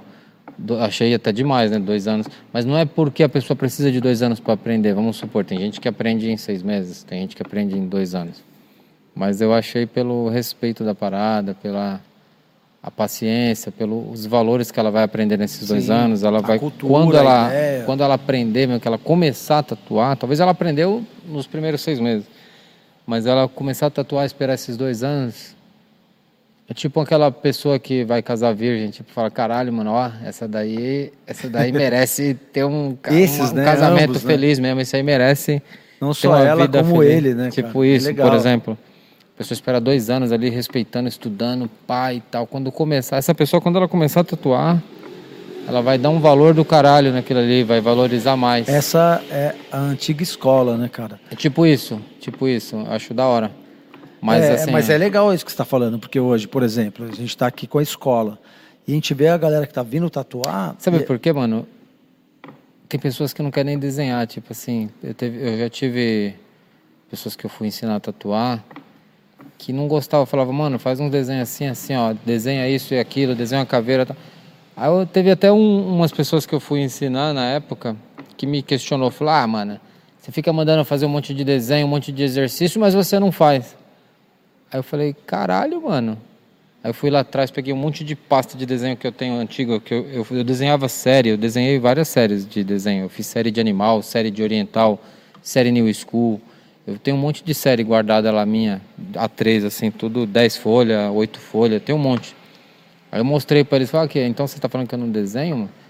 São 22 anos, você está começando agora em um ano e já está reclamando de ter que ficar desenhando, está reclamando de, de ter um privilégio de virar um tatuador. Para mim é um privilégio você você virar um músico, você virar um tatuador, você virar um jogador de futebol. Para mim, a pessoa se precisar acordar quatro da manhã para desenhar, agradeça a Deus, fala, porra, mano, você tem saúde, você tá bem? Agradeça que tem alguém tentando te ensinar algo foda, alguém que está querendo te ensinar um bagulho real, autêntico, de coração. Em vez de reclamar, agradeça, mano, de ter essa pessoa te cobrando Sim. conhecimento, cobrando, se cobrando, crescendo, se esforçando. É, então, mas é que é, eu vejo que mudou essa parada, né, cara? Porque antes era isso mesmo. Porra, quando eu comecei ali no, no Patriarca, eu tinha um estúdio ali, né? Em cima do, de um açougue, em frente ao metrô. E tinha um menino que foi lá, que chamava Daniel, e, e ele chegou e falou, mano, eu queria trampar aqui, velho. Falei, mano, a gente tá começando, mal veneno, né? Tem como te pagar? Ele falou, não, trampo de graça, irmão. Eu lá limpo o banheiro, eu quero ser tatuador. Eu falei, caralho, que foda. Eu fiquei meio constrangido de não aceitar o cara. Eu falei, não, fica aí com nós. Né? E ele levou a sério, começou a trampar mesmo, lavava o chão, limpava, começou a soldar agulha. Cara, quando eu fui embora de São Paulo, eu dei o estúdio pro cara. Falei, mano, fica pro você aí. Ele é, até tem uma história que eu não vou tocar aqui. Que eu, isso eu é da uma, hora, isso Eu é tinha uma sociedade com um cara que é dono de uma fábrica foda de tatu hoje, de produtos para tatu hoje no Brasil. Ele tinha uma sociedade. Ele falou, não, tem que cobrar algum bagulho do cara, irmão. Pode dar sim um bagulho. E aí a gente acabou é, of ofertando a parada para ele, mas a gente deu o estúdio pro cara, tá ligado? Ele ficou com o estúdio durante muito tempo. E ele aprendeu o bagulho nessa escola. Hoje é outra escola, né? As coisas mudaram. Naquela época até meio que não, a gente não é, é igual a iniciação lá, para você é, se iniciar numa escola, sei lá, de filosofia, de vida, sei lá, as escolas antigas que existiram na época de Cristo. A primeira coisa que tinha que acontecer era o mestre aceitar o iniciado. Então ele tinha que avaliar o cara e a maioria não, não era aceito aceito, né, mano? Então era foda. Só que hoje a gente percebe que existem vários mestres. Né? Então a gente tem a possibilidade de escolher é, você navegar com vários mestres. Você não precisa ficar mais refém de um mestre. Tem vários mestres, né? como Jesus, como Buda, sei lá, Tao Te King, é, porra, Chico Xavier, que foi um cara que viveu na nossa época. Né? Eu não sou kardecista, mas para mim o Chico Xavier foi foda pra caralho. Né? Foi um cara que honrou o tempo que ele viveu aqui. E, e essa é, é, escola da vida, né, que a gente está falando de tatuagem aqui, a gente está falando de tatuagem aqui, mas é, eu vejo a molecada que vem aprender aqui com a gente, pô, os caras é a vida dos caras, mano, é uma religião, uma espiritualidade, né? E aí tem a pele artificial para tatuar, né, meu? E é difícil tatuar nessa porra dessa pele aí. Esse moleque faz uns bagulho foda pra caralho. E quando começa a fazer na pele, puta, faz um bagulho foda pra caralho. E você falou um bagulho importante pra caralho, que é a questão de você estudar seus ancestrais, né, entender a história da tatu, como o que está por trás e, e você ensinar isso, os caras saber o que é isso como base para poder saber o que, que vai ser feito ali para frente com a sua personalidade. E a galera que vem que vem a, é, aprender com a gente aqui a maioria deles não sabe quem é Mordente, Maurício Teodoro, não conhece a história de nada, tá ligado? Mas, pô, pagamos cinco contos no desenho ali. Você é louco, cinco contos desenho, desenho melhor que isso aí, eu já ouvi isso aqui. Né? Os caras não entendem o valor que tem, não é grana, é o valor mesmo ali que tem pela história. Exato, né? exato. E os caras fazem um bagulho foda, né? Os caras já começam a, muito rapidamente é, tatuar, né? É igual o Jimi Hendrix na guitarra. Naquela época o cara tocava uma guitarra que a maioria da galera que tocava guitarra não conseguia tocar com aquele tipo de instrumento que existia naquele momento, nos anos 70, 80 ali. Né? Hoje a galera começa a tocar guitarra já toca Jimi Hendrix pra caralho, tecnologia, né? Guitarras foda pra caralho. A gente tá vivendo isso na tatuagem, equipamentos foda, Mas, a, às foda. Vezes, às vezes é muito complexo esse assunto. Muito complexo pra caralho. Às vezes perdem os valores reais, começam a. É bem complexo, porque a história. Aí vem o valor. Exato. Os valores não são só em dinheiro, mas a valorização, o respeito. São vários fatores além do dinheiro. Sim. Que as pessoas não entendem. As pessoas acham que tudo hoje se compra com dinheiro. Felicidade, isso, aquilo. É, não mas tem. não é assim, mano. Tem muita gente aí que se acha inteligente pra caramba e não, não tem essência mesmo. Eu Conhe- conheço na tatuagem pessoas que têm grana pra caralho e vi comprar a primeira Ferrari e, e não poder dirigir a Ferrari de maneira é, andar, desfrutar do bagulho por ter problemas físicos de acidente com o carro e ter é, dores é, crônicas, tá ligado? E não conseguir ficar sentado no banco do carro dirigindo o bagulho e ter o bagulho e não poder desfrutar, tá ligado? Eu, eu, eu vivi isso aí, eu vejo, eu, eu- eu conheço pessoas na tatuagem que tem essa fita, né? Então é uma coisa muito é, da espiritualidade, daquilo que a gente começou conversando ali no fundo. Ninguém está por acaso em qualquer lugar. A gente está exatamente onde a gente tem que estar, mediante aquele merecimento é, de você existir nisso aqui, né, cara? E a tatuagem é uma parada muito foda, porque é arte, né, cara? É, é, é uma microcirurgia, é uma você implantar uma, um, um material sólido num indivíduo que é um desenho e ao mesmo tempo vai passar por um processo de cicatrização, né, cara? Dói pra caralho, custa uma grana, vai durar para sempre. Não é qualquer coisa, é uma coisa séria pra caralho. Por isso a gente tem um podcast. O, né? A história da tatuagem é como a história da arte, né, mano? Michelangelo. Muita gente hoje consegue esculpir, fazer um quadro igual a Mona Lisa, ou esculpir uma escultura do Michelangelo, mas quem fez a original, a primeira, quem que descobriu as técnicas ou a- aplicou numa época que foi tão difícil. Existem vários Você fatores. descobrir a arte, né? Você descobrir como fazer sem muita referência de fazer. É, existem muitas coisas que as pessoas não pensam, né? Atropelam tudo pelo dinheiro, assim, rápido. Mas não é só na arte, na tatuagem, em quase tudo está acontecendo isso, né? As Sim. pessoas estão perdendo os valores de muita coisa aí. É, o valor acho que está dentro de cada um, né, cara? A gente está é. é, tendo a oportunidade de ser, né? A gente ser aquilo, a gente colocar para fora, é, ter a experiência da vida e desfrutar daquilo que você é de fato. E bendito aquele que nasce na tatuagem, porque meu a tatuagem é uma parada incrível, né? O Carlinhos mesmo que é o nosso operador de som, tá fechando o braço, né? Tá fazendo um trabalho foda. Pô, a primeira tatu tá fechando o braço. E é espetacular o desenho. É foda. Eu acho muito louco. Ele é, vem lá da Zona Sul, tem uma porrada de estúdio lá para ele fazer, né? Ele está vivendo a tatuagem com a gente aqui e, e, e, tem a oportunidade de entender a parada. E de repente chegar lá e fazer uma tatuagem lá, né?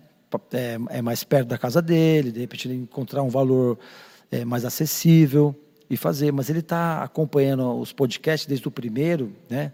Que ele fica, ele viu vários monstros sentado aí onde você está da tatuagem e ele começou a olhar para o bagulho e falou: caralho, que foda, meu, esse filha da mãe pagou a tatuagem, demorou quase um ano para começar a fazer, tá ligado? Ele pagou, não, eu quero fazer, pagou.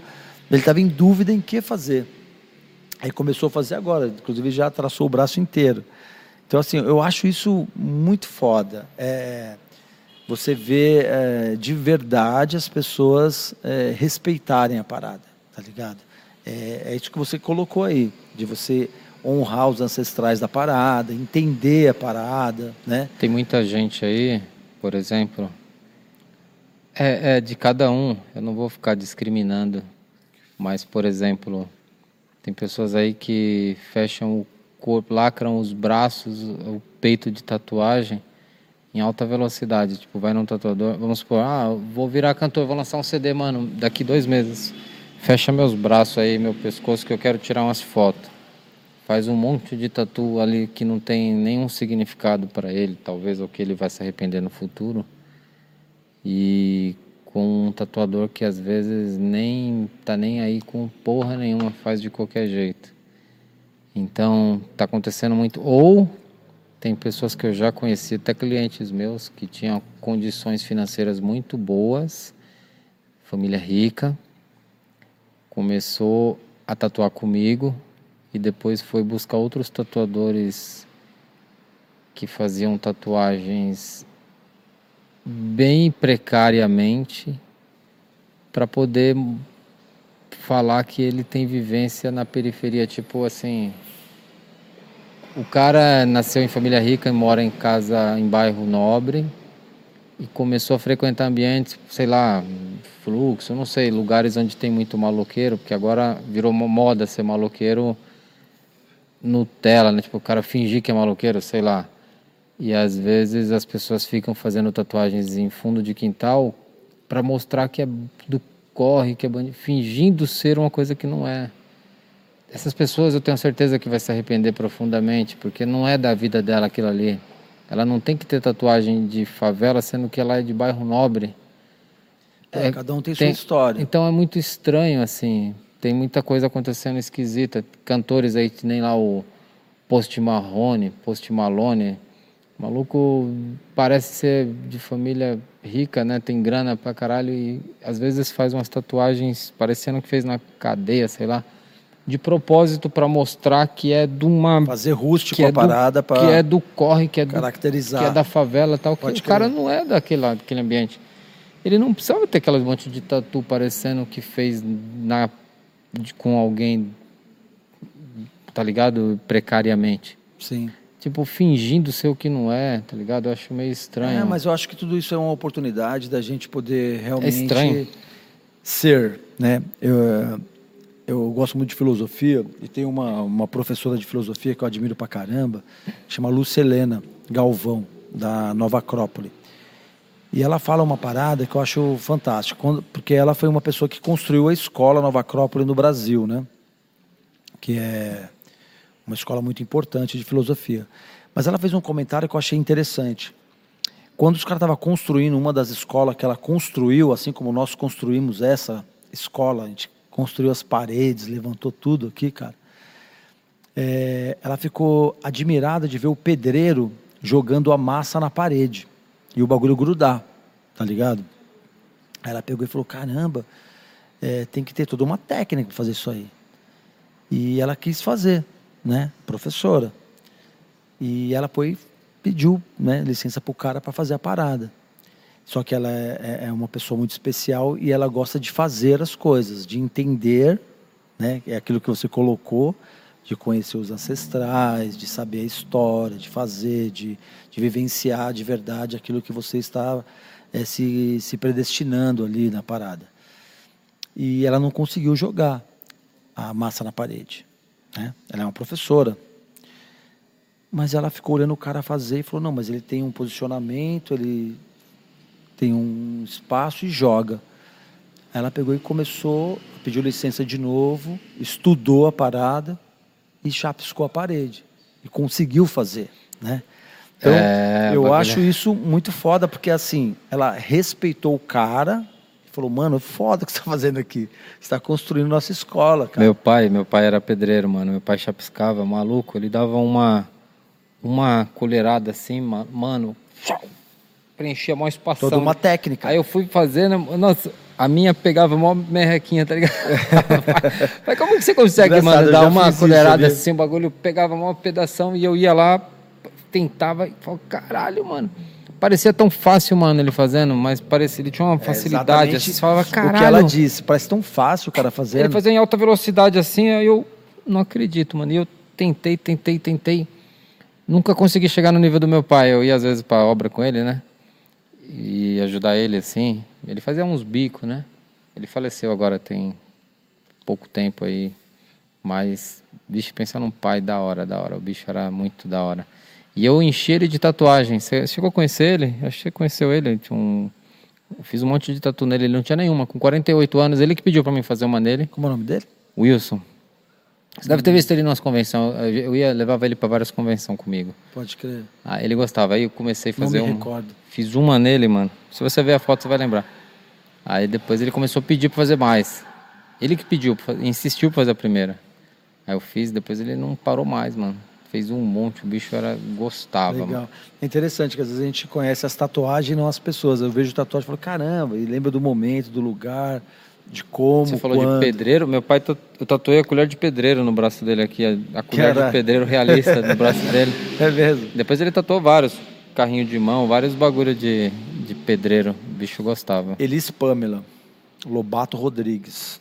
Hum, Parabéns, nome meu amor. bonito. Gato sensual, William Ferramosca. Ó, é, Psy, Psycho Ted. É, vocês estão lá tá falando umas paradas aqui. É... A Elisa, minha esposa aí, ó, pessoal. Ela é, tá, eu, eu, percebi. Ela tá empolgada. Apesar porque... que falam que eu me pareço muito com você e quando ela fez esse é. elogio, eu falei, caramba, ela tá falando uma coisa. Ela é uma mulher verdadeira. Muito uma mulher muito sortuda. é, muito eu tenho que, tenho que cumprimentá-la pela sorte que ela tem. Você não é de leão, não? Você não é mesmo de signo de leão? é... Não, mas tenho a sorte de ser casado com uma pessoa de leão. Sou muito feliz por isso. O Psycho Ted, ele está questionando umas ideias aqui, que é o seguinte. É, é normal tomar tanta porta na cara hum. por parte dos estúdios? Estou há quase um ano buscando ser aprendiz de tatuador. É, você vê um cara aqui, né? O, o Psycho está colocando uma situação que é aquilo que você falou da escola antiga, né? É o cara ficar buscando, e eu vejo que não tem mais essa escola, né? De você ficar buscando uma oportunidade no estúdio para poder realmente viver aquilo que era antigo, né? De ir lá, é, sei lá, atender no estúdio, limpar banheiro, né? Soldar agulha não tem mais, mas escolher agulha, fazer bancada, né? Agora tem a bancada, né? Que você monta a bancada. Não tem mais isso, né, cara? A gente vive uma outra situação, um outro momento. E, e ele está perguntando aqui se é comum. É comum, né? Eu acho que está perguntando para você. O que, que você acha? É comum isso? É porque eu acho que é comum, mais ou menos. Tem vários fatores aí. Depende da postura do, do cara, da, do estúdio. Você precisa tentar buscar um estúdio que tenha mais ou menos o seu perfil. Tipo, se você vê lá que o pessoal do estúdio é muito correto, certinho tal, você tem que buscar se você pode seguir aquele padrão ali. Por exemplo, eu eu antigamente era muito louco, muito maloqueiro, muito doido assim, no estúdio quando eu, no início, né, eu era bem maloqueiraço mesmo. E hoje eu sou mais. Eu busco ser um. Eu tento dar um exemplo melhor para minhas filhas, né? Três filhas claro. nas costas e tal. Pá. Tô tentando ser o mais correto que eu consigo diante da maloqueiragem que, não, que a gente não consegue tirar, mas tô tentando ser o mais correto. Teve vezes que eu fui contratar pessoas secretárias, assim, que eu fui fazer entrevista, né, com pessoas para trabalharem para mim. E tem gente que chega assim e fala: Ah, mano, eu queria trabalhar com você aí, mano, mas eu posso. Pode fumar maconha no estúdio aí, a gente pode beber e tal, não sei o quê. Aí eu falei: Ah, mano, acho que não, né, mano? Melhor você fumar depois do expediente ou. Um escondido, fazer alguma coisa, sei lá, vai no almoço, faz alguma coisinha ali, sei lá, sem ninguém perceber, passa um perfume, toma um, escova os dentes, não sei. Mas eu não achei legal a pessoa perguntar já no nem me conhece nem nada, né, mano? Pode fumar maconha no estúdio, pode beber, a gente pode. Já tá associando a uma outra parada. Pessoa já. Então, assim. Agora, se ele for um estúdio no, no, de um cara muito doidão, o cara vai gostar dele. Vai falar: opa, mano, achei meu funcionário. Então, procurar ver os estúdios que você está indo ver se tem a ver com. Se você se encaixa bem naquele ambiente. Às vezes, até o jeito que você está conversando com a pessoa você vai no estúdio, às vezes falando muita gíria, muito maloqueiro, pode assustar as pessoas do estúdio.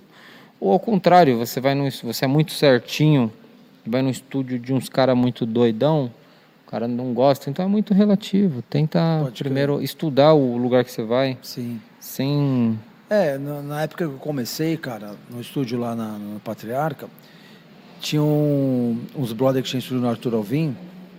Muitas pessoas iam lá tatuar e não conseguia tatuar com os caras.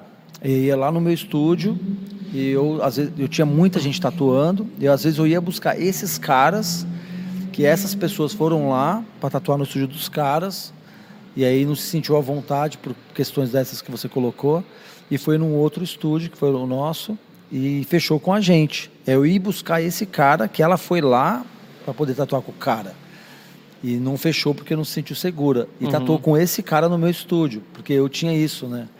É, eu fechava as tatu e buscava o Christian, o Cid, o Neném, o Anderson, que estava em outros estúdios, que estava parado no momento para ir tatuar lá com a, com a gente.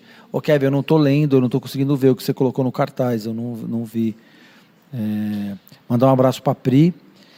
Obrigado, tá assistindo a gente aí. Show de bola. A gente vai estar tá aí dia 3, tá? Dia 3 a gente está aí. E eu acho que a gente está chegando no final, é isso? Ele colocou uma paradinha, eu estou vendo um bagulho branco, eu não estou sem meus óculos, eu não enxergo. Mas uh, William Ferra Mosca, caralho. É, daqui para frente eu vou olhar para o William Ferra Mosca, caralho, vivi 20 anos vendo esse nome achando que era uma sacanagem que você tinha feito de ferrar as moscas. E hoje eu já olho pra, de, de forma diferente para esse nome, né? Já vejo como um nome que tem um lance ancestral, que tem toda uma história, que tem todo um posicionamento e, e, foda. William, é, ficou alguma, de repente, alguma observação, alguma ideia, alguma coisa que a gente não falou que você queira ainda colocar aqui para gente, que a gente está tá finalizando, estamos chegando no finalzinho do nosso podcast. É 22, né? É o 22, né? Ah, mano, eu acho que as coisas estão ficando muito loucas aí na política, no Brasil, as pessoas querendo tirar vantagem, fazer muita coisa errada. Aconteceu até algumas pessoas que trabalharam para mim tentaram me prejudicar, espalhar histórias mentirosas por aí para poder tentar me extorquir. As pessoas acham que o tatuador ganha muita grana. Tem uns é, que ganham muito dinheiro. Tem uns que você falou que tem Ferrari. Eu sempre foquei mais na arte, assim, eu nunca fui muito pro lado do dinheiro. Poderia estar tá cheio da grana, mas hoje eu tenho o, suficiente que eu acho necessário para minha vida, para ter uma Esse vida é objetivo, né? confortável com minha, minhas filhas tal. Mas já teve pessoas que acho que acharam que eu era rico e tentaram me extorquir mandaram mensagens para minha esposa, inventaram coisas mentirosas, que eu fiz é, coisas erradas e tal, achando que o cara tá rico, porque o meu estúdio é grande, né, antigo, acha que eu tô montado no dinheiro e tal e mesmo se é tivesse, história, mesmo se trabalho. tivesse, mas é. ultimamente, depois dessa pandemia aí, teve muitas pessoas aí maldosas que tentaram me extorquir financeiramente e tal, fazendo umas ideias. Faz parte. Tentou... Ninguém chuta cachorro morto, irmão. Então vamos, vamos parar para analisar aí, pessoal. Ser mais autênticos, mais verdadeiros, tentar não prejudicar ninguém. Buscar o seu, né? De Saiba- maneira digna e respeitosa. Saiba respeitar as pessoas que Fica a estão... mensagem aí. Tá ligado? Com esse assunto é, polêmico e até dramático, mas é a história, né, cara? Quando nós fazemos aqui o nosso podcast, cara, a gente tem uma homenagem, né, irmão? É, é um símbolo do nosso programa aqui, do Incast, né, cara? Esse é o número 22, né? esse é o 22º podcast que a gente está gravando aqui, né? E especial pra caramba. Quando a gente estiver no mil, ninguém vai ser o 22, você vai ser o 22. Né? Da E hora, 22 da é um hora. número foda, né? Eu gosto. E mais uma vez eu quero mandar um abraço aqui pro Márcio, né, cara? O Márcio Bursed, que não, não, não pôde estar aqui por, por, uma, por um compromisso de viagem, mas fez muita falta, porque realmente quando ele está aqui a gente é, descontrai mais, dá mais risada, vai para uma outra caminhada. E, porra, parceiraço, né, cara? É, a Inkers não existiria sem o Márcio, né? Sem a WG Papéis. Da hora. E, Inclusive, pensou em papel, pensou em imprimir, pensou em fazer uma sacola WG Papéis, né, que é a empresa do Márcio. É, é uma empresa antiga, é um pessoal sério que está vendendo papel aqui no Brasil. Os caras estão em Formiga, os caras estão no Rio de Janeiro, os caras estão em Americana, estão em São Paulo. Da hora. E obrigado, Márcio, de coração mesmo. Obrigado, irmão. Tamo junto. É, esperamos que no 23 estaremos aqui numa alegria, numa festa. E o Márcio aqui do lado. Foi difícil, sozinho. Ele viajou? Deu uma viajadinha? Ele deu uma viajada, ele teve, ele teve um compromisso de última hora, aí teve que ir. Mas, ô, William, esse aqui é seu, irmão. Ô, legal. Obrigado. Espero que você coloque na parede lá. Ó, que legal. Bonito. Porra, pesadão, barato, hein? Mandar um abraço pro Beto. Que da hora, mano. Beto, Show. obrigado, irmão. O meu aniversário você lembrou. Obrigado, irmão. Tamo junto. Você é foda pra caralho. Bem louco, Da hein, mano? Muito louco. Obrigado, hein? Muito, muito legal estar aqui, te ver de novo. Tantos anos que eu não te via, varia uns 10 anos, eu acho, não lembro. Ou mais. Show de bola. Onde que tá o Mordente? Que país que ele tá? Tá nos Estados Unidos. Você sabe não que país, que, que cidade que ele tá? Não sei a cidade. Eu sei que ele tá Cuticano, lá de Vitória. Brodaço também. Abraço, Ticano. Da hora.